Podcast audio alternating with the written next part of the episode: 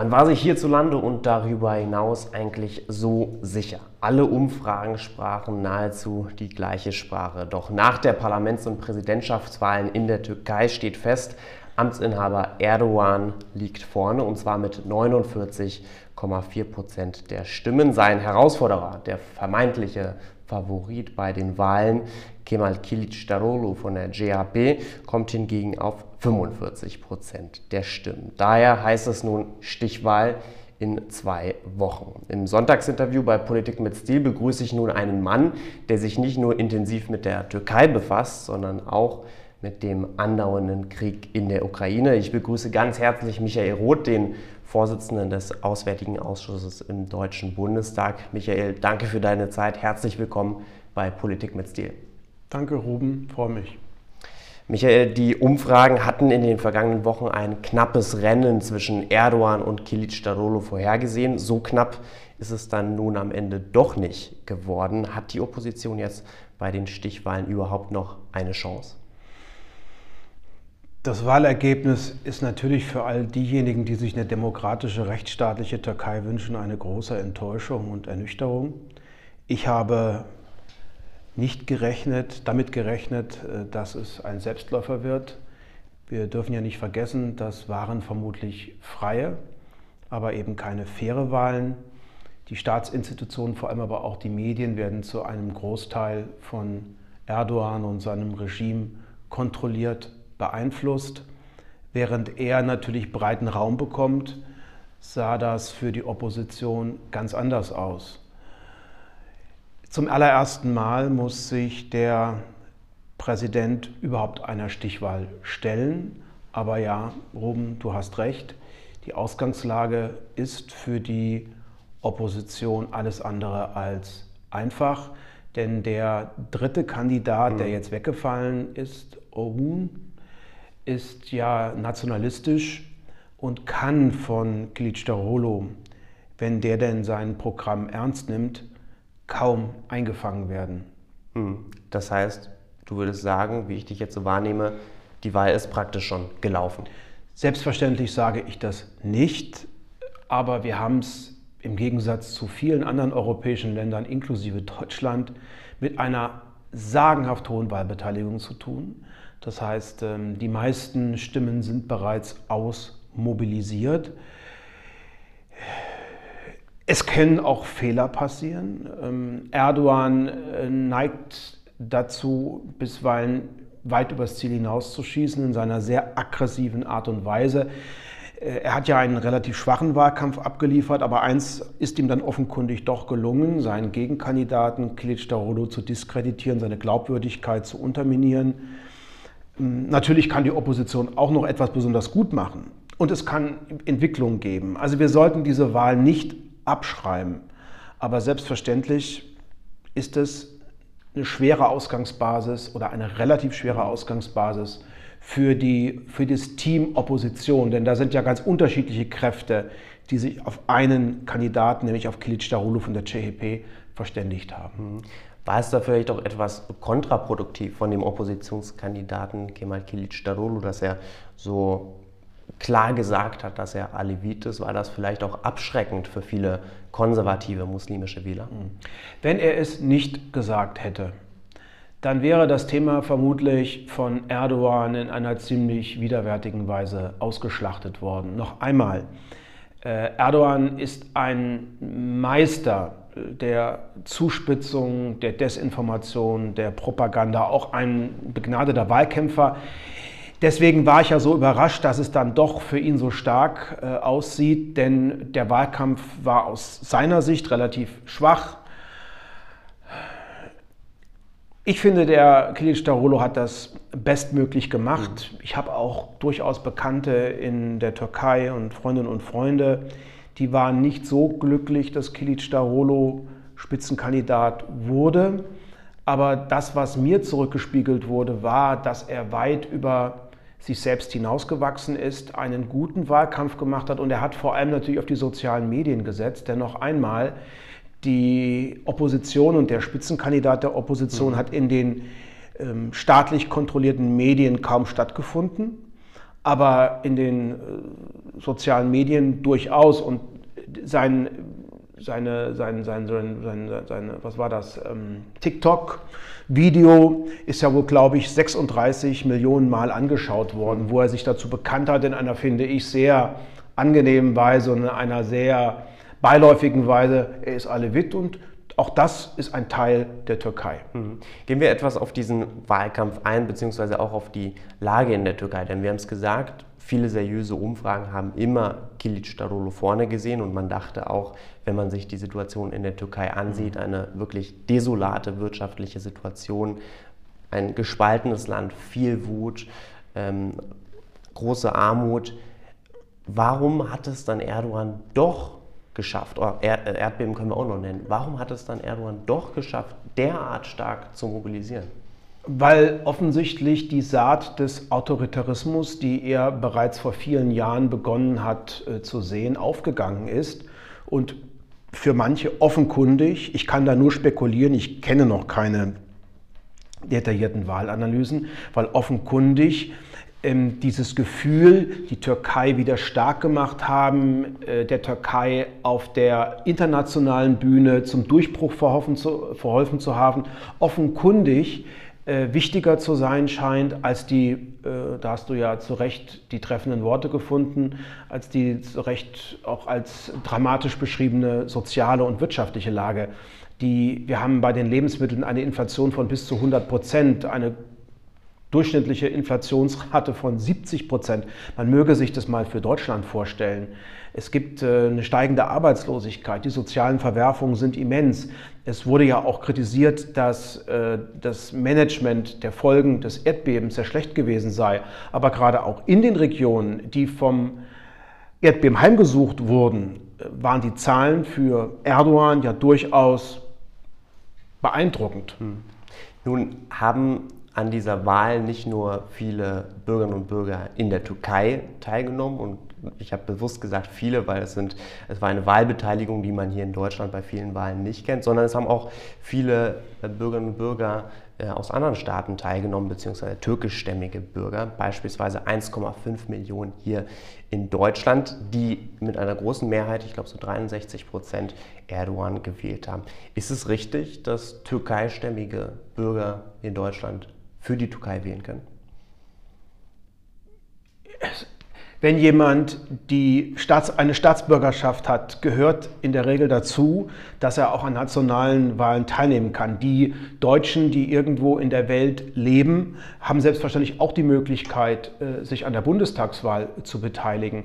Wir sollten uns eher fragen, warum so viele Menschen, die teilweise ja seit Jahrzehnten in einer freiheitlichen Demokratie, in einem Rechtsstaat leben, einem ähm, Menschen, einen Menschen wählen, einen Politiker wählen, der dezidiert nicht für diese freiheitlichen europäischen Werte einsteht, ist, ist sicherlich auch das Ergebnis von fehlgeleiteter und falscher, nicht erfolgter Integration, auch Integrationsbemühungen der Mehrheitsgesellschaft. Viele Türken fühlten sich und Türkeistämmige fühlen sich in Deutschland oder fühlten sich in Deutschland nie ernst genommen, nie willkommen. Sie wurden als Arbeitskräfte gesehen, aber nicht als Menschen, als Bürgerinnen und Bürger. Das Argument wiegt schwer. Dennoch muss ich alle, die hier leben, fragen, ob es nicht ein bisschen billig ist, äh, einen Autokraten ins Amt zu wählen, während man mit den Folgen ja nichts zu tun hat. Denn äh, unter der Arbeitslosigkeit, unter der hohen Inflation, unter der Einschränkung der Meinungsfreiheit leiden ja nicht diejenigen, die hier in Deutschland leben und die zu uns gehören, die Teil unserer Gesellschaft sind. Dass das ein sehr sensibles Thema ist, merke ich aber auch äh, bei mir auf den sozialen mhm. Medien, seitdem ich mich zu den Aus, zu den, zum Ausgang der Türkei-Wahlen geäußert habe, werde ich ganz schön äh, kritisiert. Mhm. Und das sind auch manche, wo ich meine, es könnten auch Menschen sein, die einen Türkei-Bezug haben. Mhm.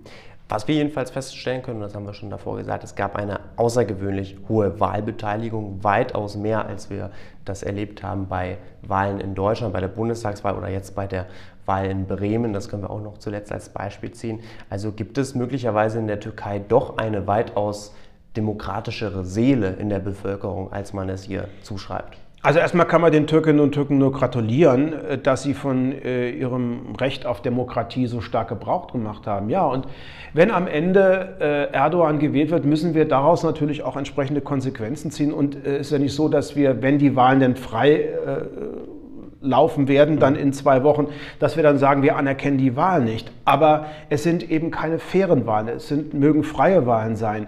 Noch einmal, der Autokratismus hat sich stark in dieses Land eingefressen.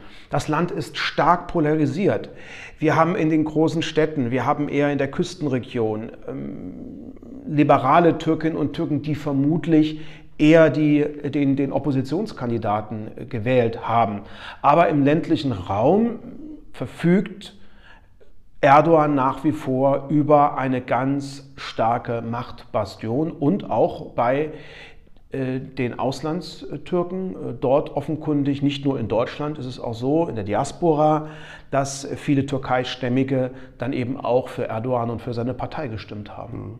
Gehen wir mal auf das Verhältnis ein zwischen der Türkei und Deutschland, zwischen der Türkei und der EU. Du warst ja auch selbst mal Staatsminister für europäische Angelegenheiten in der vergangenen Bundesregierung und während es zu der Beginn, zum Beginn der Amtszeit von Erdogan Europa noch eine klare Priorität war und auch die Annäherung zur EU eine klare Priorität war, hört man heute davon gar nichts mehr. Muss das Verhältnis von der Türkei mit der EU und Deutschland, muss das geheilt werden?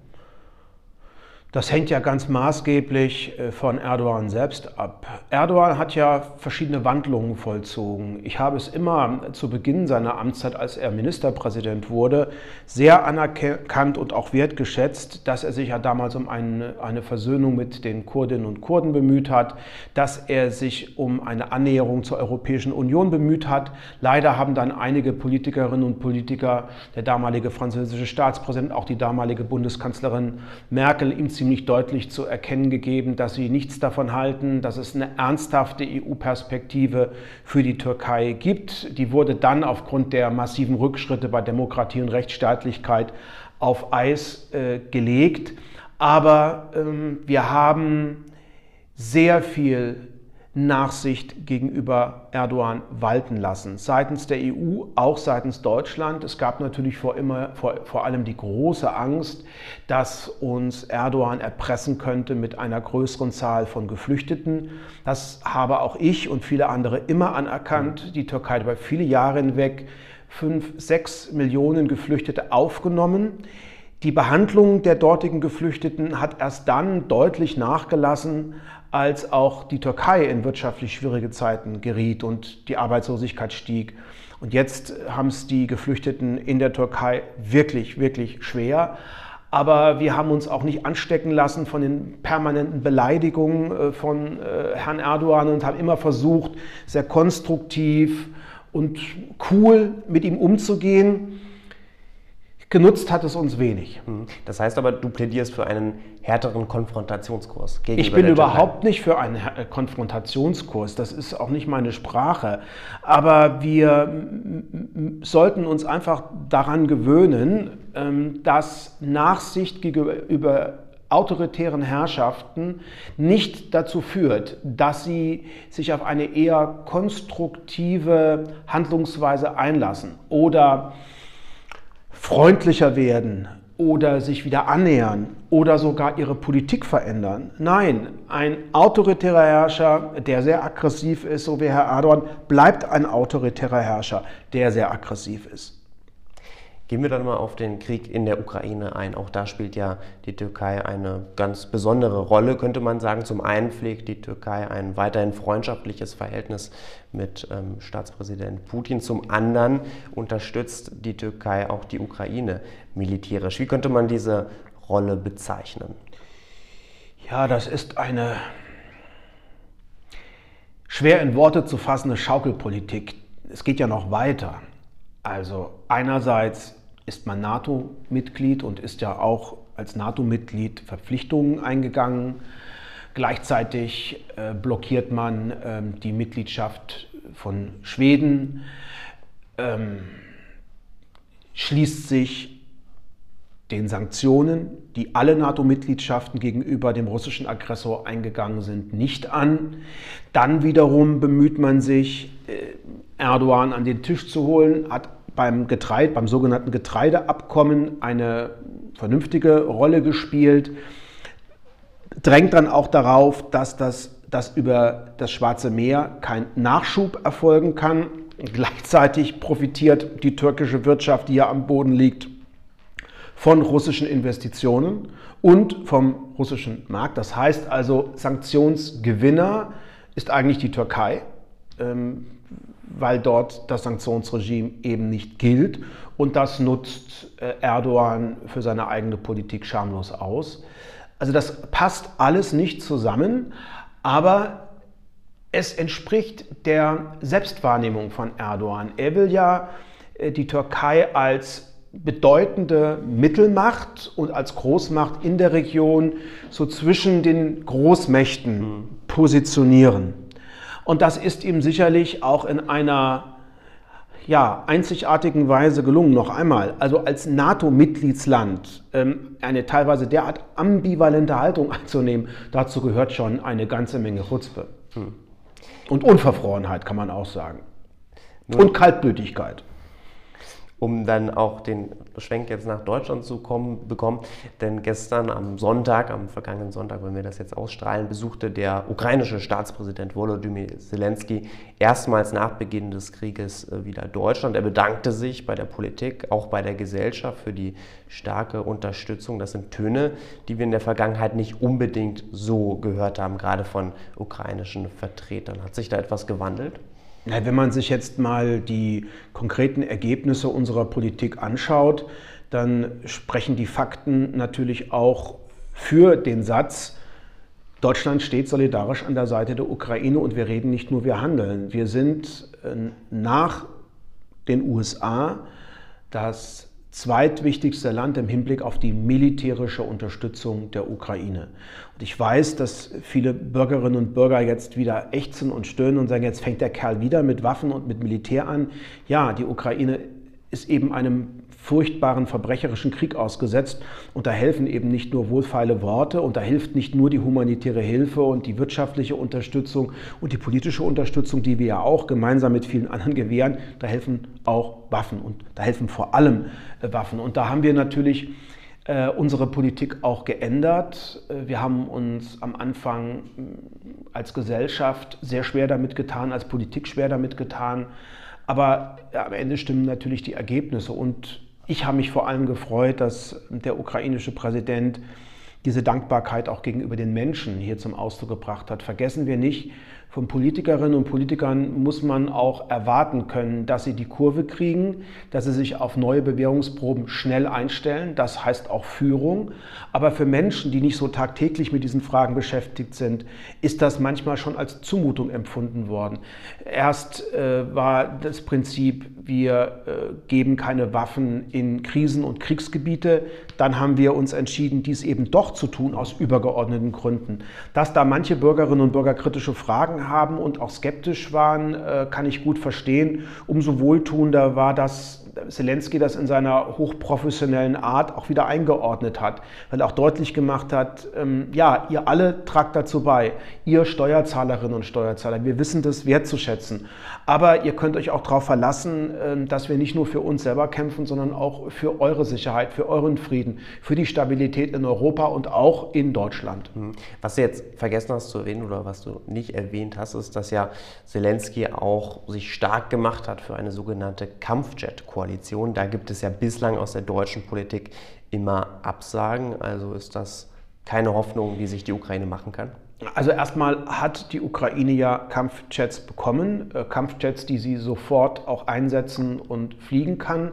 Das sind die Mix gewesen, aus, also äh, Kampfjets aus der alten sowjetischen Produktion. Und dagegen haben wir uns ja überhaupt nicht gestellt. Als Polen den Antrag gestellt hat, äh, ist innerhalb von wenigen Stunden auch eine Entscheidung der Bundesregierung getroffen worden. Wir selbst können da vermutlich sowieso wenig beisteuern. Ähm, da geht es ja vor allem auch um die ähm, äh, äh, um die, um die F-16, also das sind die US-amerikanischen Kampfjets. der amerikanische Präsident hat sich da bislang ablehnend gezeigt, aber auch ich habe den Eindruck, da ist manches äh, in Bewegung, worauf wir uns jetzt hier in Deutschland konzentrieren. Und das finde ich mindestens ebenso wichtig, sind nicht neue Waffensysteme, sondern ist ähm, Ersatzbeschaffung, vor allem äh, mehr Munition und eine Instandsetzung dessen, was auch im Krieg zerstört wird. Denn äh, wenn wir uns darauf einzustellen haben, dass dieser Krieg noch länger dauert, äh, braucht die Ukraine von dem, was sie bislang schon geliefert bekam, auch was Neues und vor allem auch die Munitionssituation scheint ja sehr angespannt zu sein. Und dass wir uns da besonders anstrengen, äh, dass, äh, dass wir da auch in einer ganz besonderen Pflicht stehen, das ist für uns ein wichtiger Auftrag. Mhm. Ähm, du hast jetzt schon darüber gesprochen, dass dieser Krieg möglicherweise noch länger dauern wird. Was wir jetzt in der letzten Zeit gerade aus der Ukraine immer wieder hören, ist beispielsweise, dass jetzt Zelensky gestern angekündigt hat oder die Hoffnung ausgedrückt hat, dass man möglichst noch in diesem Jahr diesen Krieg gewinnt, beendet. Andererseits hören wir seit Wochen auch immer ähm, von dieser sogenannten Frühjahrsoffensive. Steht die Ukraine möglicherweise in diesem Moment auch massiv unter Druck, schnelle Fortschritte vorzuweisen, weil man fürchtet, bald keine Unterstützung mehr vom Westen zu erhalten, wenn das länger dauert? Also erstmal habe ich äh, nicht den Eindruck, dass wir in unserer Unterstützung nachlassen. Das war ja auch der klare Satz äh, vom Bundeskanzler, aber auch von anderen Regierungschefs und Staatsoberhäuptern in der Welt, denn wir stehen ja nicht alleine. Es ist ja ein großes Team von Staaten und Gesellschaften, die an der Seite der Ukraine stehen. Aber klar ist, äh, dass der Ruf, jetzt muss doch mal endlich Schluss sein, auch bei uns lauter geworden ist. Aber da ist eben auch politische Führung und politische Kommunikationsfähigkeit gefragt. Das heißt, wir müssen unseren Bürgerinnen und Bürgern auch immer wieder erklären, warum es in unserem Interesse ist, dass die Ukraine gewinnt. Wir können jetzt nicht erwarten, ähm, dass Zelensky hier einen detaillierten Plan vorlegt, wann beginnt die Offensive. Aber eins ist doch auch deutlich geworden, ähm, auch Russland, die russische Armee, die für viele Kriegsverbrechen verantwortlich ist, pfeift ja vielleicht nicht auf dem letzten Loch, aber vielleicht auch auf dem vorletzten oder auf dem vorvorletzten Loch. Ähm, nur gibt es einen Unterschied äh, zwischen äh, Russland und der Ukraine. Bei der Ukraine hat sie immer auch den Eindruck, dass sie darum weiß, dass dieser Krieg Menschenleben erfordert und dass man die Zahl von Opfern so gering wie möglich halten möchte. Opfer sind Putin scheißegal. Der nimmt in Kauf, dass auch nochmal 100.000 junge Russen schlecht ausgebildet, unmotiviert als Kanonenfutter in diesen Krieg geschickt werden. Der, ist auch, der nimmt auch weiter in Kauf, dass Ukrainerinnen vergewaltigt werden, dass ukrainische Kinder entführt werden und nach Russland verbracht werden. Das ist ein Zyniker und das ist ein Verbrecher. Und deswegen ähm, muss man immer aufpassen, dass wir uns nicht anstecken lassen von dieser Kriegsmüdigkeit, denn davon profitiert nur einer, nämlich Putin und sein Regime. Kann die Ukraine dann diesen Krieg noch in diesem Jahr gewinnen? Ich will jetzt nicht spekulieren, ob sie das in diesem Jahr kann, aber selbstverständlich kann sie das. Ähm, ähm, vor einem Jahr hat das, hat das niemand äh, gedacht. Da ging man davon aus, die Ukraine wird überrannt, da wird dann eine Marionettenregierung eingesetzt und das Land wird dem russischen Einfluss unterzogen. Das ist ja nicht erfolgt. Ähm, unsere Waffenlieferung, also wenn ich von uns rede, meine ich die internationale äh, Koalition, das Bündnis, was die Ukraine unterstützt aber auch äh, der Mut und die Standfestigkeit der Bevölkerung in der Ukraine haben ja vor allem auch den Unterschied gemacht. Ich glaube, die Ukrainerinnen und Ukrainer wissen selbst ganz genau, warum sie nicht unterjocht werden wollen und warum sie weiter kämpfen müssen. Aber ich traue das den ukrainischen Truppen wirklich zu. Ähm, das hängt aber davon ab, dass wir bei den Sanktionen gegenüber Russland immer wieder auch nachschärfen, dass nicht doch irgendwie durch Schlupflöcher ähm, Russland Waffen bekommt bzw. neue Waffen produzieren kann. Wir müssen vor allem bei der Munitionsbeschaffung und Produktion viel, viel schneller werden und wir müssen ähm, den Menschen in der Ukraine ein klares Signal geben, auch wenn es euch wirklich dreckig geht, aber wir sind an eurer Seite, ihr könnt euch auf uns verlassen, wir helfen euch, denn wenn ihr verlieren solltet, dann drohen weitere militärische Konflikte, dann wird das nicht ruhig werden im Osten Europas, dann wird aus dem Ukraine-Krieg ein Krieg, der auch auf andere Länder im östlichen Europa ausgreift. Vielleicht Moldau, vielleicht Georgien. Und das gefährdet auch unsere eigenen Sicherheitsinteressen und den Frieden und die Stabilität in unserem eigenen Land. Also es ist rechtlich gesehen nicht unser Krieg, weil wir sind an diesem Krieg nicht beteiligt. Wir unterstützen ein angegriffenes Land. Aber der Krieg hat natürlich auch massive Auswirkungen auf uns. Nicht nur in Form von gestiegenen Energiepreisen und äh, wachsenden äh, Besorgnissen. Und vielleicht gelingt es ja dann doch, wenn äh, Putin spürt, er kann diesen Krieg nicht mehr gewinnen, dass, der, dass er dann doch nochmal bereit ist, sich an den Verhandlungstisch zu setzen. Denn die Ukraine hat nur eine Chance zu überleben aus einer Position der Stärke heraus. Und das, finde ich, hat der Kanzler gestern auch oder in den Tagen nochmal sehr deutlich gesagt.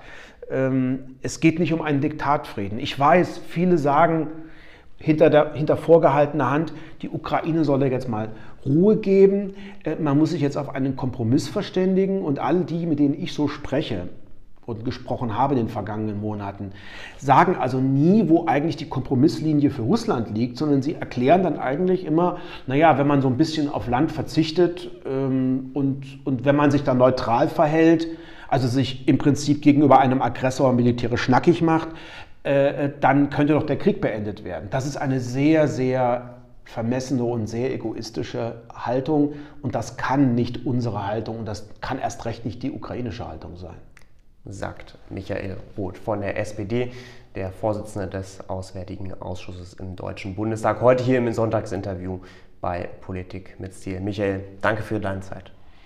Ich danke dir für das Interesse.